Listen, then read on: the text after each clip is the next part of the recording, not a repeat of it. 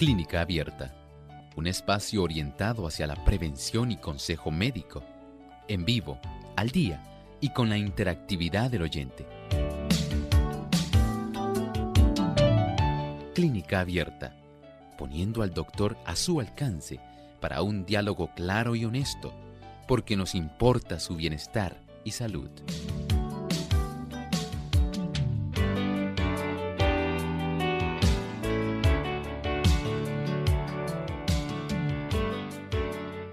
Saludos amigos de Clínica Abierta. Nos sentimos muy contentos en esta hora de poder compartir con ustedes en este espacio donde hoy usted puede hacer su consulta. Les invitamos para que se comuniquen a nuestro programa directamente a los números que aparecen en pantalla y a los que vamos a mencionar. Localmente en Puerto Rico es el 787 303 0101 para los Estados Unidos, el 1866-920-9765. Llamadas internacionales libre de cargos, el 1787-763-7100 y el 1787-282-5990. También pueden visitar nuestra página web en el chat. Pueden escribirnos su consulta en vivo buscándonos por radiosol.org y aquellos amigos que nos siguen en el Facebook, recuerden también buscarnos por Radiosol 98.3 FM.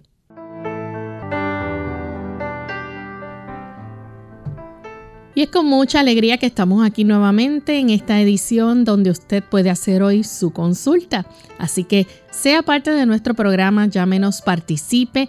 Desde ya puede comenzar a comunicarse para hacer su consulta hoy en nuestro programa. Le damos una cordial bienvenida a todos aquellos amigos que nos sintonizan desde otras partes del mundo. Sabemos que en tantos países escuchan Clínica Abierta y queremos enviar un saludo muy especial a los amigos de Venezuela. Tenemos la voz internacional que queremos saludar a los amigos que nos escuchan a través de del 106.9 FM en punto fijo, la sede, también 106.1 en Coro, en Dabajuro, Churuguara y Cumarebo en 101.9. La red de Viene FM a través del 95.7 FM en Valera, 107.3 en Socopó, 96.5 en Guayana, 102.3 en Barinas, 104.1 en Mérida, 106.1 en San Cristóbal, 95.1 en Guanaré. También viene Puerto Ordaz, viene Ciudad Bolívar, viene 98.5 FM en el Vigía, Estado de Mérida. Tenemos Radio Adventista Maturín 102.9 FM, Radio Tepuy 106.9 FM desde Santa Elena, Guairén, en la Gran Sabana, Vida 100.7 FM en Maracay, Estado de Aragua, Vida 95.7 FM Ciudad Ojeda, Plenitud 104.1 FM en el Amazonas, Viene 103.7 FM Cabinas, Esperanza 105.7 FM en Maracaibo. También otras emisoras como ha de venir 106.9 FM en Guasdualito, La Voz Acarigua 106.3 FM, Éxodo Cuamaná 90.1 FM, Refugio Anzuategui 107.7 FM, Omega Estéreo 97.3 FM, 102.5 FM en Centinela, La Grita, Estado de Tachira, Amanecer 95.3 El Tocuyo, Estado Lara, Majestad 100.5 FM, Barquisimeto, Estado Lara, también en Venezuela. Así que aquellos amigos que nos sintonizan a través de todas estas emisoras que retransmiten nuestro programa, nos sentimos muy contentos de esa fina audiencia que nos brindan día a día. Y los que también a través del Facebook, la emisora Alfa, emisora adventista de Anaco, también estamos contentos de poder llegar hasta ustedes. Vamos en este momento entonces a darle la bienvenida al doctor Elmo Rodríguez. ¿Cómo está, doctor? Muy bien, Lorraine, saludos cordiales. Igualmente, saludamos cordialmente a todos nuestros amigos.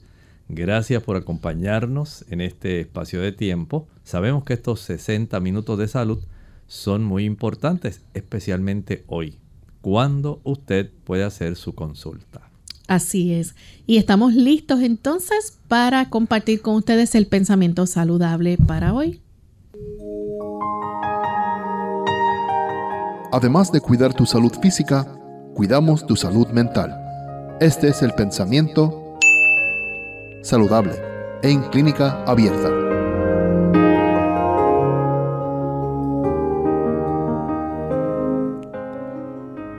En muchos casos, el ejercicio es más eficaz para la salud que los medicamentos. Los médicos recetan muchas veces un viaje por mar o alguna excursión a fuentes minerales o un cambio de clima, cuando en el más de los casos, si los pacientes comieran con moderación y con buen ánimo hicieran ejercicio sano, recuperarían la salud y ahorrarían tiempo dinero. Tantas cosas que tenemos a nuestro alcance. Cuántos recursos sencillos disponemos para poder tener una buena salud, un buen par de zapatos de hacer ejercicio que sean cómodos, una indumentaria que sea apropiada y por supuesto sacar tiempo. Este factor es muy importante, destinar algún tiempo. El hecho de que usted pueda destinar 20 minutos, 25 minutos, 30, 40, una hora eso hace una diferencia enorme en términos de su salud. Una alimentación sana, una alimentación que facilite la recuperación, la reparación, que le provea energía es sumamente importante. Y por supuesto dejar aquellos hábitos que sabemos que pueden perjudicarnos. Estos son elementos sencillos, elementos que están a nuestro alcance independientemente cuál sea la latitud en la cual nosotros vivamos. Todos ellos, con mínimo costo, pueden ayudar y hacer una gran diferencia en nuestro estado de salud. ¿Había usted pensado en esto? Anímese. La salud está a su alcance. Bien, estamos listos para comenzar a recibir sus llamadas. Tenemos entonces ya a la amiga Gloria. Ella se comunica desde Añasco, Puerto Rico. Adelante, Gloria. Gracias, muy buenos días. Doctor, quiero hacerle la pregunta. Tengo una amiga que ella vive en Santo Domingo. Fue operada allá de una hernia estomacal. Al, cabo de dos, tres, cuatro meses se estaba sintiendo que le estaba dando en la garganta como algo que le salía de adentro y se le formuló como una, una ulcerita o un granito en la garganta y, él, y ella fue al doctor y le dijo que sí, que eso, eso era un granito, pero en realidad no le mandó nada para tomar o alertarse. ¿Qué podría usted recetarle? Bueno, muchas gracias. Este tipo de estructuras, dependiendo del tamaño y dependiendo su origen, si este granito se desarrolló, digamos, por efecto del reflujo, aunque ella haya sido operada, digamos, de una hernia esofágica, gastroesofágica, pudiera quedar todavía cierta reminiscencia de procesos inflamatorios en esa zona. Recuerde que el reflujo llega hasta la zona orofaringea. Y si esto se ha estado registrando por algún tiempo de una manera consecutiva, este tipo de inflamación sí puede generar algunos cambios en la zona del epitelio de la mucosa de esa área y sí puede generar una molestia. Sin embargo, el asunto aquí sería mantener bien a raya el desarrollo de problemas que tengan que ver con esa irritación que produce la acidez del contenido gástrico que viene en el reflujo. El uso del agua de papa es bien importante. Pero también podría utilizar la pulpa de la sábila. Tomar una cucharadita cada dos horas y notar si al cabo de unos cuatro meses esta molestia ha desaparecido. Si no ha desaparecido, les recomiendo que vaya al otorrino laringólogo, el especialista de oídos, nariz y garganta. Él puede ver directamente, hay un tipo de aditamento que esencialmente se introduce por la nariz en forma como si fuera un rinoscopio para poder visualizar y llega hasta la zona de la garganta y puede visualizar si hay algún crecimiento en cuanto a este tipo de lesión. Y si fuera algo sospechoso, él la biopsiará. Esto es importante que lo comprendamos si al cabo de cuatro meses de hacer su tratamiento persiste la molestia, no dude en hacer esta cita. Bien, tenemos entonces un anónimo desde Lares, Puerto Rico. Adelante, anónimo. Buenos días, yo les bendiga. Es para que el doctor me pueda orientar para eliminar la Helicobacter pylori. Perdone, para eliminar la Helicobacter, pylori. Ah, cómo no, gracias. Este tipo de, digamos, bacteria se alimenta de aquellos defectos que nosotros tengamos. Y usted dirá, ¿cómo es eso, doctor? ¿Sí? Si usted es una persona que le gusta utilizar productos que facilitan los procesos inflamatorios en la mucosa estomacal, el Helicobacter pylori estará feliz, estará a sus anchas. Mientras usted use, por ejemplo, alcohol, mientras usted fume, mientras usted use frituras, el consumo de café, el consumo de chocolate, el utilizar productos azucarados, y productos irritantes como el chile, el pique, el ají picante, la canela, la nuez moscada, la pimienta, los cubitos de sabor, el uso del ketchup, la mayonesa. El vinagre, no importa que sea balsámico de manzana, orgánico, artesanal, va a irritar su mucosa digestiva. Y si esto se complica, porque usted es una persona tal vez muy estresada. Esto tiene entonces a su haber la oportunidad de facilitar procesos irritativos, por un lado, por un aumento en la producción de ácido clorhídrico estomacal en las células parietales de la mucosa estomacal, pero también por la irritación de aquellos productos que mencioné hace un momento. Si podemos eliminar estos factores que producen irritación de esa mucosa gástrica, usted impedirá que el Helicobacter pylori tenga el ambiente, tenga en este caso el sustrato, la mucosa inflamada. Mientras no haya inflamación, el Helicobacter pylori no se puede desarrollar, no se puede multiplicar, no le puede hacer daño. Pero si usted continúa con el proceso inflamatorio, entonces el helicobacter puede hacer más daño, no solamente reproducirse, sino que puede facilitar el desarrollo de erosiones tipo ulcerosas y desarrollo de úlcera péptica gástrica. Evítese ese problema, elimine esos productos, tenga una vida más sosegada y por otro lado puede usar el agua de papa. ¿Qué cómo se hace? Bueno, usted añade dos tazas de agua en la licuadora con una papa cruda pelada. Proceda a licuar, a colar y de estas dos tazas de agua de papa va a tomar tan solo media taza, media hora antes del desayuno, media taza media hora antes del almuerzo, media taza media hora antes de la cena y media taza al acostarse. Todos los días va a preparar esto no prepare para dos días, hágalo para un solo día, cada día por siete semanas. Y usted notará una gran diferencia en su estómago. Al final de este tiempo, puede usted entonces acudir al gastroenterólogo y hacerse la prueba para detectar si todavía está viva el Helicobacter pylori. Hacemos nuestra primera pausa y cuando regresemos vamos a seguir contestando más de sus preguntas. No se vayan.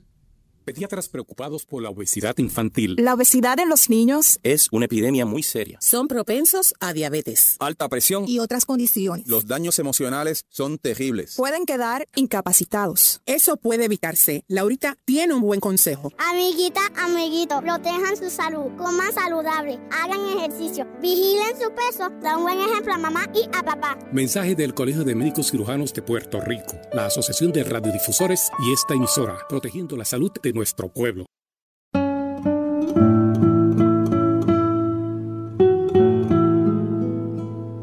Resulta paradójico que a todo el mundo le atraiga la idea de vivir muchos años, pero a nadie le haga la menor gracia envejecer.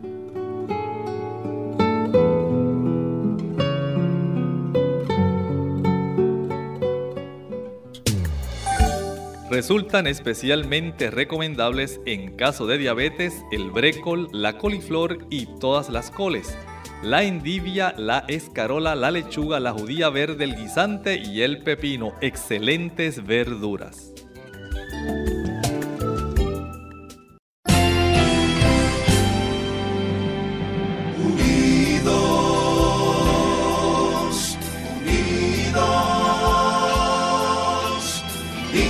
El cielo siempre unidos,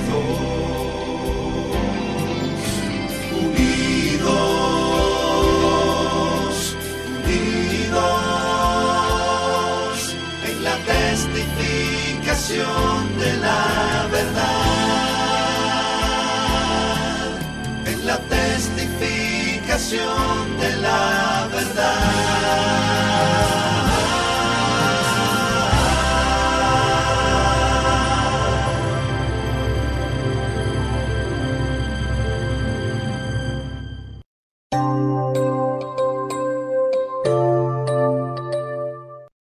Ya estamos de vuelta en Clínica Abierta, amigos, y continuamos contestando sus consultas. Tenemos a Wilfred de Estados Unidos. Adelante con la pregunta, Wilfred.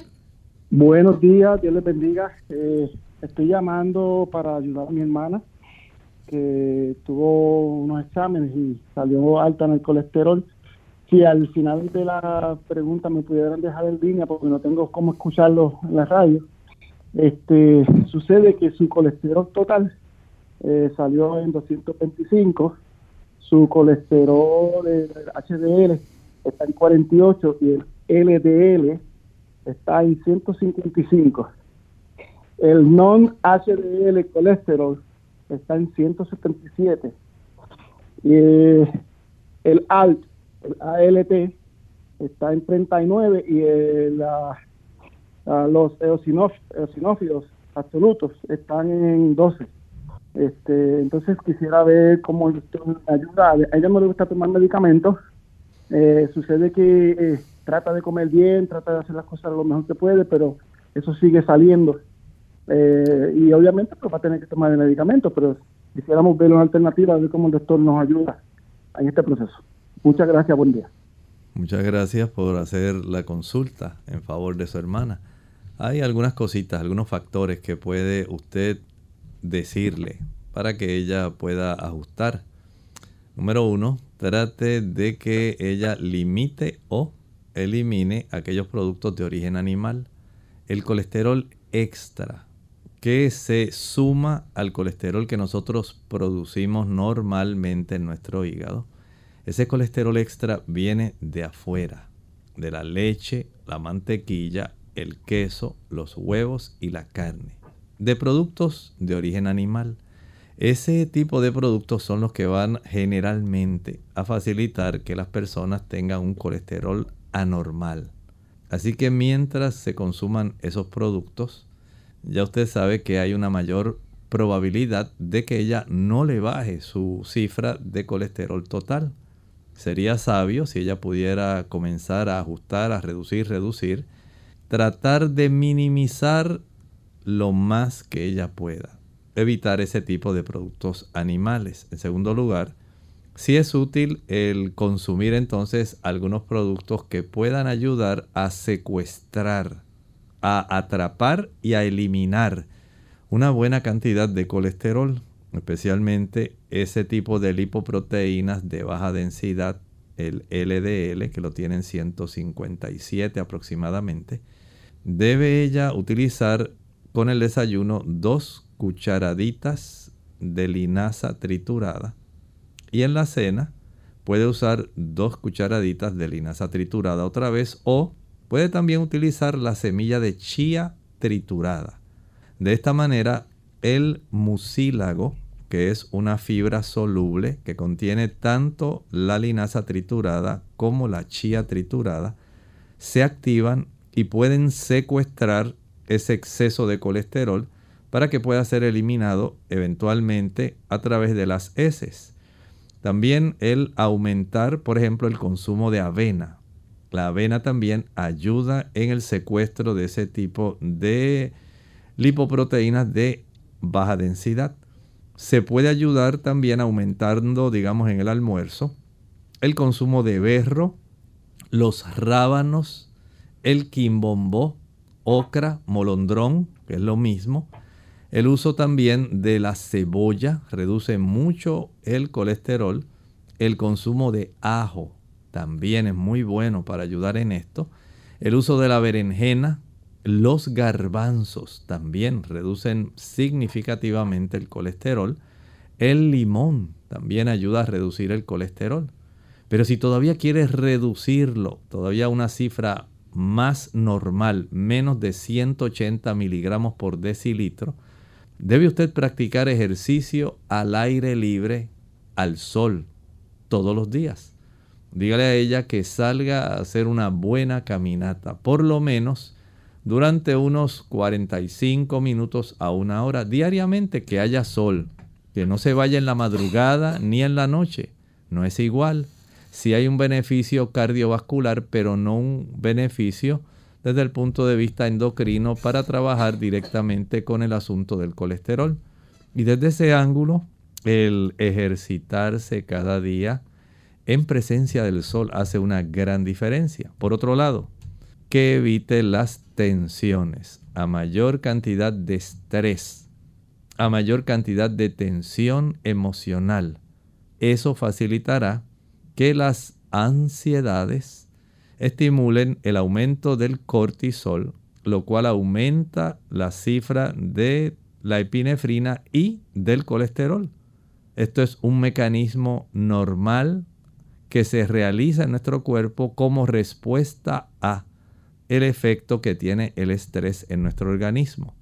Que desarrolle algunas herramientas para poder enfrentar las situaciones difíciles del día a día. Bien, nuestra siguiente consulta la hace Ana desde la República Dominicana. Adelante, Ana. Buenos días. Mi pregunta es al doctor, eh, ¿qué beneficio tiene usar la paja de ajo el vida? ¿Para qué sirve paja de ajo el vida? Gracias. Muchas gracias. Bueno, este tipo de, vamos a decir, producto no se hace comúnmente y no hacemos esa promoción, pero he visto algunas personas que utilizan la cápsula, ese tipo de celulosa que envuelve al ajo, para hacer algún tipo de producto que en algunos caballeros ayuda en el proceso de disfunción eréctil. Eso lo he visto, pero no he podido comprobarlo. Tan solo le ofrezco lo que yo he visto, lo que he escuchado, pero no he podido corroborar ese tipo de beneficio. Bien, tenemos nuestra próxima consulta, la hace Nelly desde Aguadilla. Sí, Dios les bendiga. Eh, doctor, eh, hace una semana o dos le hice la pregunta de la exfoliación del ojo, pero no, no sé si es que he salido y no he podido oír la contestación, a ver si la tiene y me la puede dar hoy. Si, Nelly, podría... disculpe, ¿podría ser tan amable en repetirme qué fue lo que usted me preguntó en esa ocasión?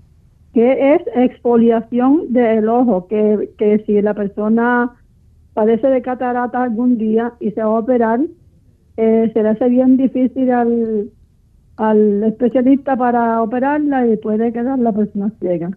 Eh, la exfoliación, me dijo que tenía exfoliación del ojo.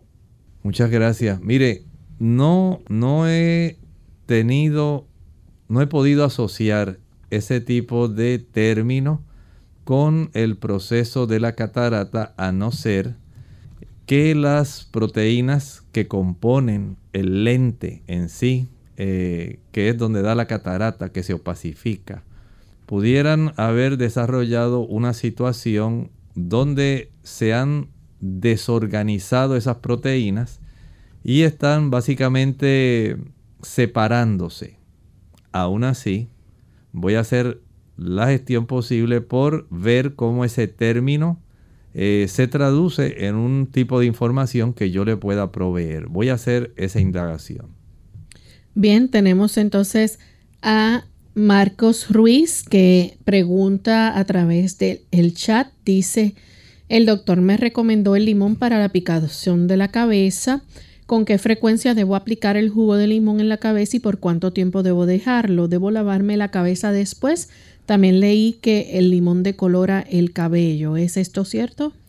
Bueno, el limón sí puede hacer que el cabello se torne un poco más arrubiado.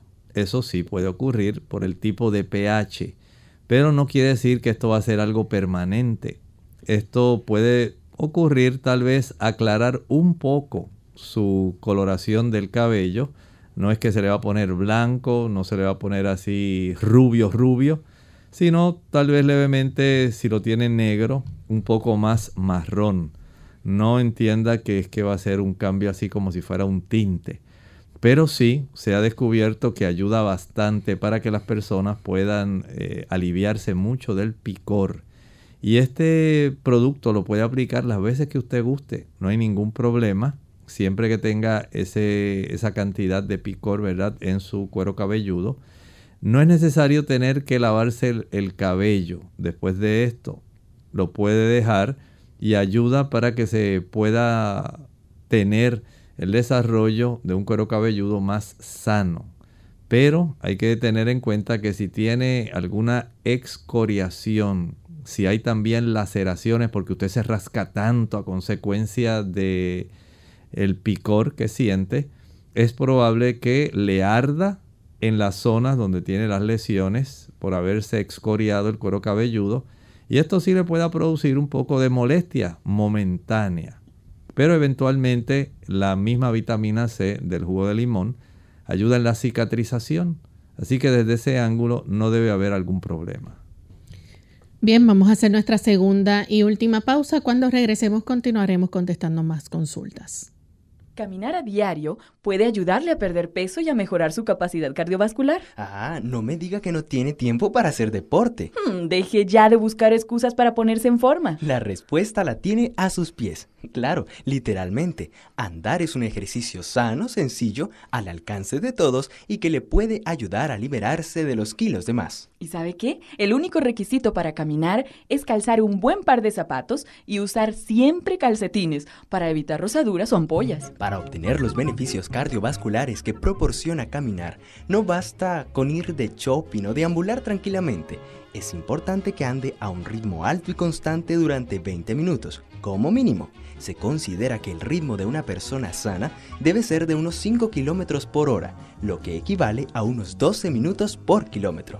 Y para quemar grasa es imprescindible realizar esos 20 minutos seguidos. No sirve si se da dos paseos de 10 minutos cada uno. No. No, no, no. El organismo no empieza a fundir las reservas de grasa hasta pasado ese tiempo. Ah. Camine a diario porque mejorará su capacidad cardiovascular, tonificará los músculos y estimulará el metabolismo basal, lo que le ayudará a perder peso casi sin darse cuenta. Mm, y recuerde que la práctica de ejercicio moderado y regular es más eficaz para perder kilos que el deporte intensivo, pero ocasional, como un juego de fútbol.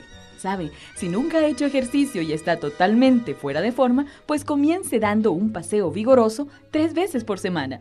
A medida que se encuentre mejor, aumente la frecuencia hasta hacer una buena caminata diaria. Vaya aumentando el ritmo gradualmente, así como la duración del ejercicio. Caminar no solo adelgaza. No, no, está demostrado que su práctica regular reduce el riesgo de enfermedades cardiovasculares, la osteoporosis y la diabetes. ¡Wow!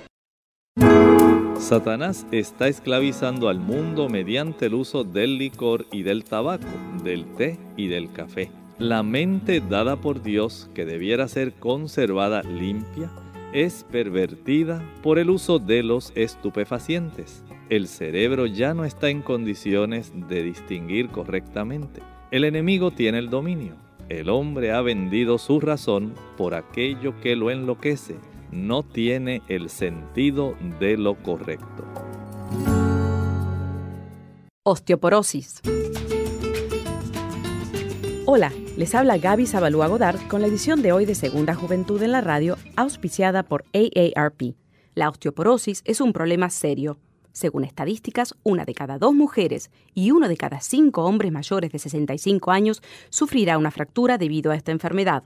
Hasta el momento no se conocen los factores exactos que ocasionan esta pérdida de densidad ósea, pero sí se sabe cómo puede prevenirse e intentar demorar su progreso. Debes incluir cantidades adecuadas de calcio en tu dieta como guía general, se recomiendan aproximadamente 1000 miligramos diarios. Por supuesto, tu médico tomará en cuenta factores como la edad y el sexo para evaluar tus necesidades. No obstante, consumir fuentes de calcio como yogur, queso y leche no sirven de nada si tu dieta no contiene vitamina D, que está aportada por productos lácteos, entre otros, pescados y demás. Además, es importante exponerse al sol unos 15 minutos diarios. Esto es básico para ayudar al cuerpo a absorber mejor el calcio. La prevención de la osteoporosis también está dada por el ejercicio regular. Ejercicios como caminar y levantar pesas son los mejores. Consulta a tu médico antes de empezar cualquier tipo de ejercicios. El patrocinio de AARP hace posible nuestro programa. Para más información, visite www.aarpsegundajuventud.org www.aarpsegundajuventud.org unidos con un propósito, tu bienestar y salud. Es el momento de hacer tu pregunta llamando al 787-303-0101 para Puerto Rico, Estados Unidos 1866-920-9765 y llamadas internacionales al 787-763-7100 o al 787 282 5990. Clínica Abierta, trabajando para ti.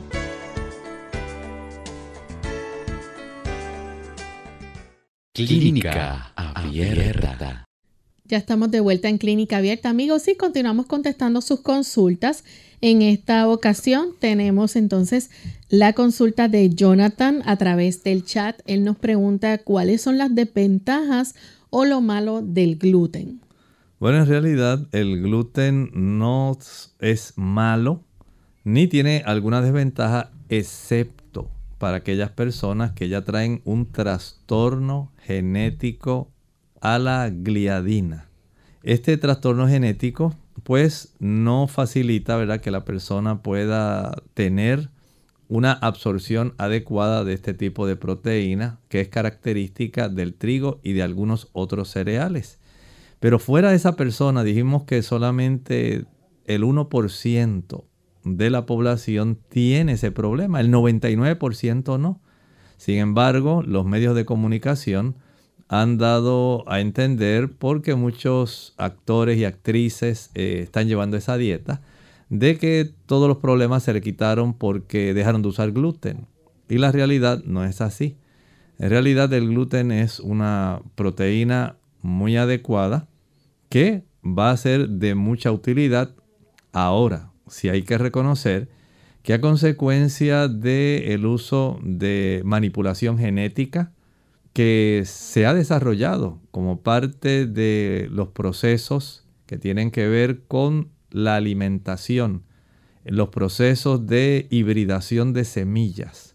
Esto pudiera traer un cambio adicional que muchas personas lo están achacando al gluten cuando en realidad es por efecto de la manipulación genética de la semilla del trigo. Así que hay que hacer una distinción. El gluten per se solamente afecta a aquellas personas que tienen este defecto genético. No así en todas las personas que comen gluten. Y el gluten no es la causa de todos los mares y las artritis y los problemas que la gente tiene. Pero sí probablemente al consumir trigo que proviene de semillas que ha sido manipulada genéticamente, pudiera haber cierto grado de sensibilidad que se le esté achacando ahora lamentablemente al gluten. Tenemos entonces a través de el, chat, el Facebook, también nos preguntan. Aide Pumarejo dice, doctor, eh, ¿puede explicar qué es remisión? Bueno, es un proceso donde se va eliminando un problema. Una persona, por ejemplo, que comenzó con un problema y desarrolló una bronquitis. Cuando esta bronquitis ya pasa de la fase aguda y comienza a resolverse, va en un proceso de remisión. O sea que es un desarrollo donde ahora va en retroceso hacia la normalidad. Tenemos entonces a Yanira Correas. Dice, eh, buen día, puede hablarnos de las hormonas bioidénticas. ¿Qué tan seguras son o efectos secundarios? Estas hormonas bioidénticas generalmente se obtienen de sustancias que son de origen vegetal, pero se trabajan eh, químicamente muy similares o idénticamente, por eso se llaman bioidénticas, a las hormonas del ser humano. Pueden también provenir de origen animal. Y químicamente, por eso existe la síntesis en la materia que se llama química orgánica. Hay diversos métodos para usted a partir de un producto desarrollar otro producto utilizando calor, utilizando metales, utilizando procesos y otros químicos que van facilitando el desarrollo de enlaces químicos que van dando lugar a que se pueda conformar una estructura que sea igual a las hormonas que el ser humano produce. Y en las damas esto se ha puesto muy de moda.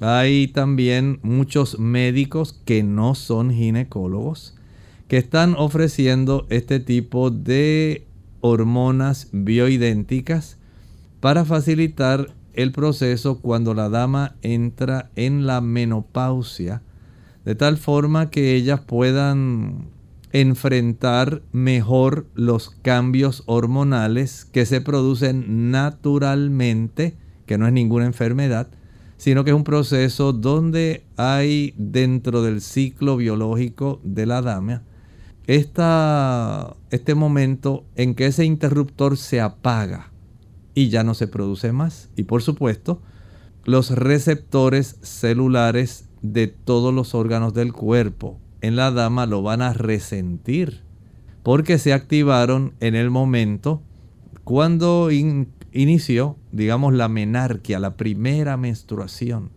y cesaron, ese interruptor cesó de seguir estimulando para que los ovarios siguieran produciendo estrógenos, progestágenos y ya se eliminó esa función.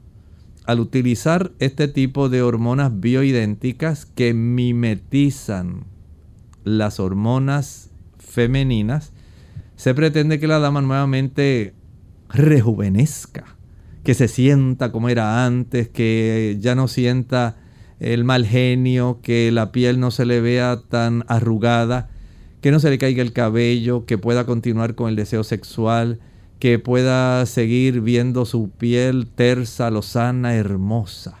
Esencialmente eso es lo que se pretende, pero se corre el mismo riesgo que cuando usted usa la terapia de reemplazo hormonal.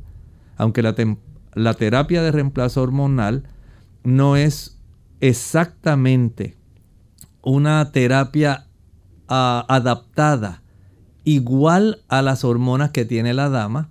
En cierta forma, la terapia bioidéntica tiene una semejanza en cuanto a riesgos. Ambas están proveyendo una cantidad de estrógenos y progestágenos que tienen el potencial de facilitar el desarrollo de cáncer mamario. Ambas tienen el potencial, me refiero a ambas cuando digo la terapia de reemplazo hormonal o este tipo de terapia de hormonas bioidénticas. Ambas tienen el riesgo también de desarrollar cáncer cervical, pueden también facilitar el desarrollo de coágulos en las piernas, pueden facilitar el desarrollo de cálculos en la vesícula. Entonces, si bien es cierto que por un lado tiene la capacidad de estimular nuevamente a que la dama se sienta como era antes de la menopausia, también es cierto que tiene el potencial de asumir el riesgo que cuando utiliza la terapia de reemplazo hormonal y la terapia de hormonas bioidénticas. Ambas van a tener ese potencial si usted adopta ese riesgo. Ya sabe que tiene que revisarse, digamos, cada seis meses, cada ocho meses, para cerciorarse de que no hay desarrollo de alguna masa extraña en los senos, algún cambio displásico en el cervix, algún desarrollo de flebitis o tromboflebitis en las extremidades inferiores o desarrollo de problemas dentro de su vesícula como la formación de cálculos. Tenemos entonces la próxima consulta de Carla Gómez pregunta, doctor, ¿qué quiere decir tener un mioma submucoso, por favor? Bueno, dentro de las capas que componen el útero está el endometrio, está el miometrio, que es la zona muscular, y está entonces una capa serosa que cubre como si fuera una envoltura al útero, de tal manera que la ubicación de este tipo de estructura que son de índole benigna, aunque pueden producir bastantes trastornos en el periodo menstrual femenino, esa ubicación debajo de esa cubierta más externa es lo que se le da este tipo de denominación. De acuerdo a la ubicación, entonces se le da un apellido. Tiene un mioma intramural, se encuentra dentro de la porción, digamos, en la zona muscular lo tiene en el fondo uterino, pero está en el fondo uterino, pero subseroso, debajo de esa envoltura, está más superficial. Eso es todo lo que indica, es una forma de poder conducir, como cuando usted le están dando una dirección de un lugar, usted le dice, pues va a llegar hasta el kilómetro 7, allí dobla a la izquierda, una vez 100 metros más adelante va a encontrar un árbol de mango y al lado del árbol de mango, allí hay una tienda. En esa área hay un callejón. Usted va a procurar allí a fulano de tal que vive un poco más arribita. Algo así es esto. Ayuda para que el médico que está leyendo el reporte pueda tener una idea de la ubicación de esta estructura y por supuesto generalmente se brinda el tamaño. Y esto le da una idea al médico de asociar la ubicación, el tamaño con el tipo de molestia del cuadro clínico de la paciente. Tenemos un anónimo que dice que es bueno para la rinitis, la tos seca y goteo de moco. Bueno, si usted está atrapado por el desarrollo de una influenza, es muy probable que comience a tener un cuadro como el que está describiendo. Algunas personas realizan algunas vaporizaciones de los vapores de eucalipto. Eso ayuda muchísimo para esto, tanto para el sistema respiratorio alto como para el sistema respiratorio bajo. El utilizar el té de tomillo Timus vulgaris ayuda también en este proceso. El utilizar el té de una planta que se llama saúco. Esta planta su nombre botánico es Sambucus nigra. En inglés, elderberry. Es muy buena también para este cuadro. Y por supuesto, descanso, evitar estar en un ambiente frío y con mucha prudencia y paciencia preparar un, buena, un buen puré de repollo con zanahoria, cebolla y ajo. Una vez usted prepara al vapor estos diferentes tipos de productos, los licúa con un poco de leche de almendras, que quede bien calientito, y se come un plato o plato y medio. Y usted notará que siente que revive y se le corta la mayor parte de esos problemas.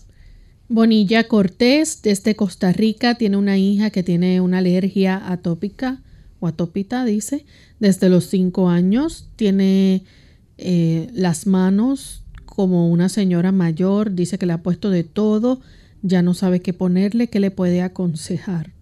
Bueno, estas dermatitis atópicas en muchos casos son difíciles porque requiere el tratar de indagar qué es lo que le está causando el incitar a que el cuerpo desarrolle este tipo de situación.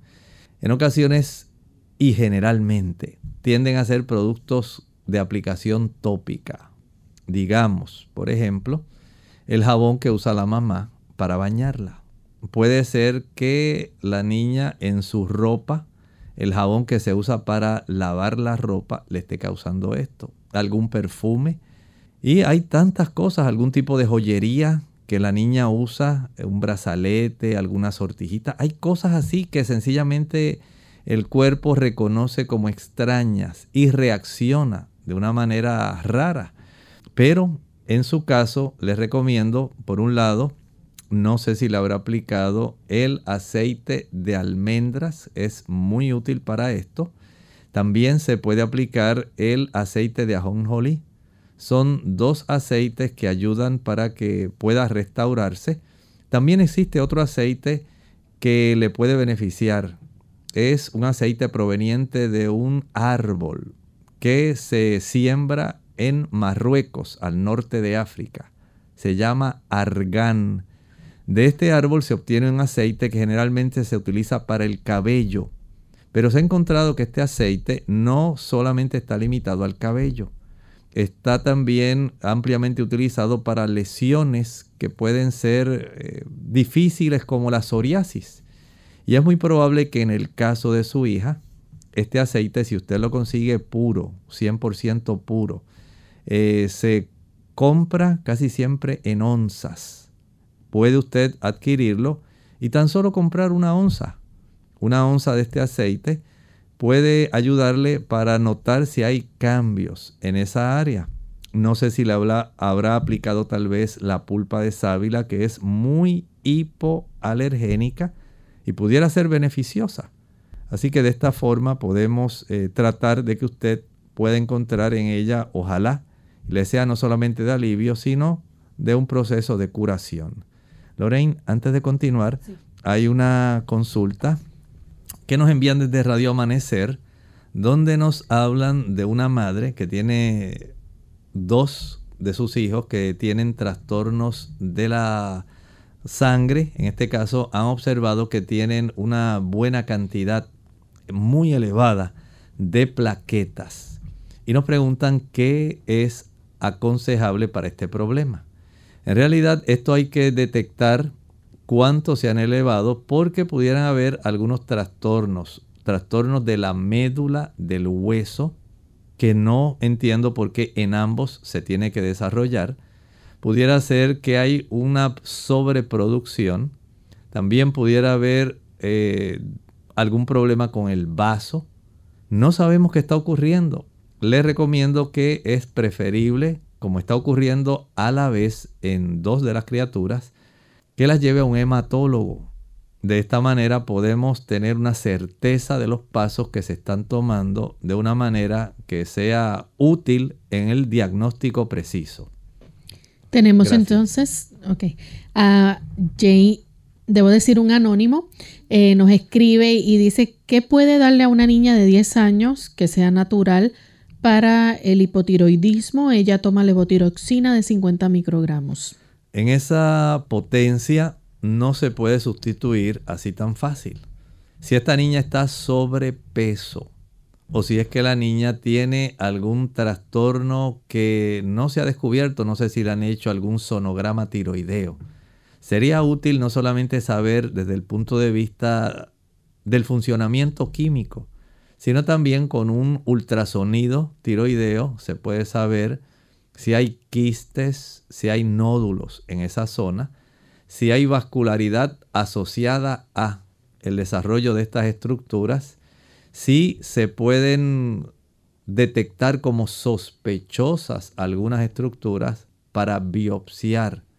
Pero en esa dosis que ella está tomando, en realidad amerita por ahora que si está sobrepeso se elimine y si la niña está consumiendo productos marinos, cualquier tipo de pescado, no importa cuál sea, chillo, eh, el que usted consuma, el que sea tiburón, pez espada, salmón, sardinas, lo que sea, o cualquier tipo de producto marino como langosta, camarones, calamares, carruchos, cangrejos, no debe comer nada de eso.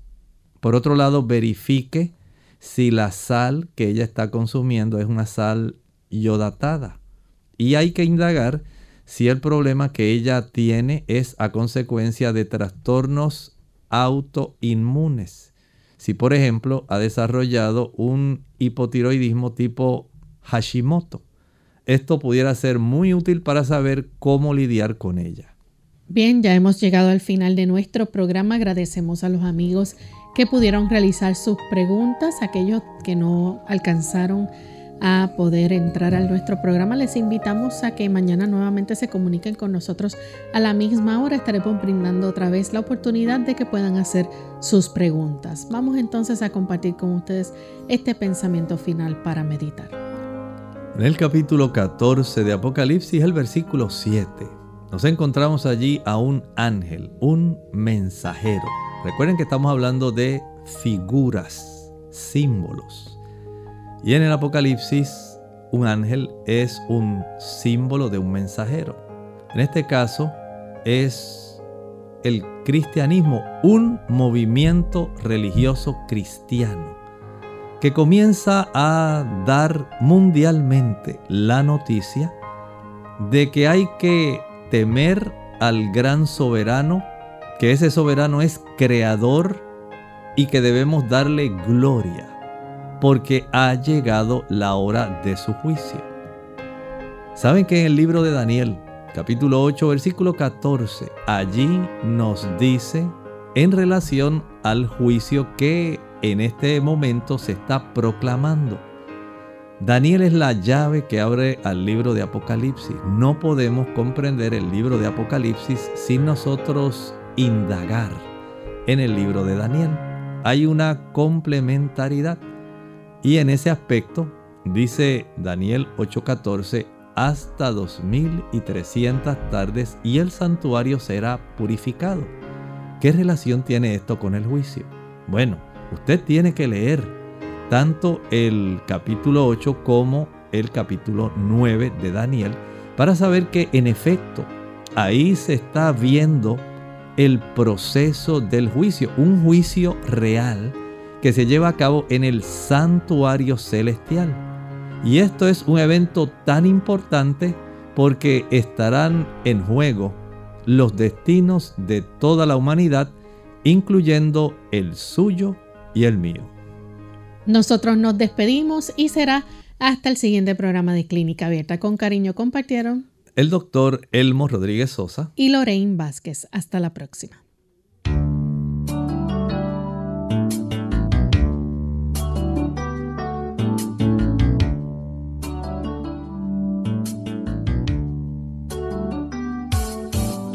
Clínica Abierta. No es nuestra intención sustituir el diagnóstico médico. Antes de poner en práctica cualquier consejo brindado en este programa, usted debe consultar con su médico. Hasta la próxima.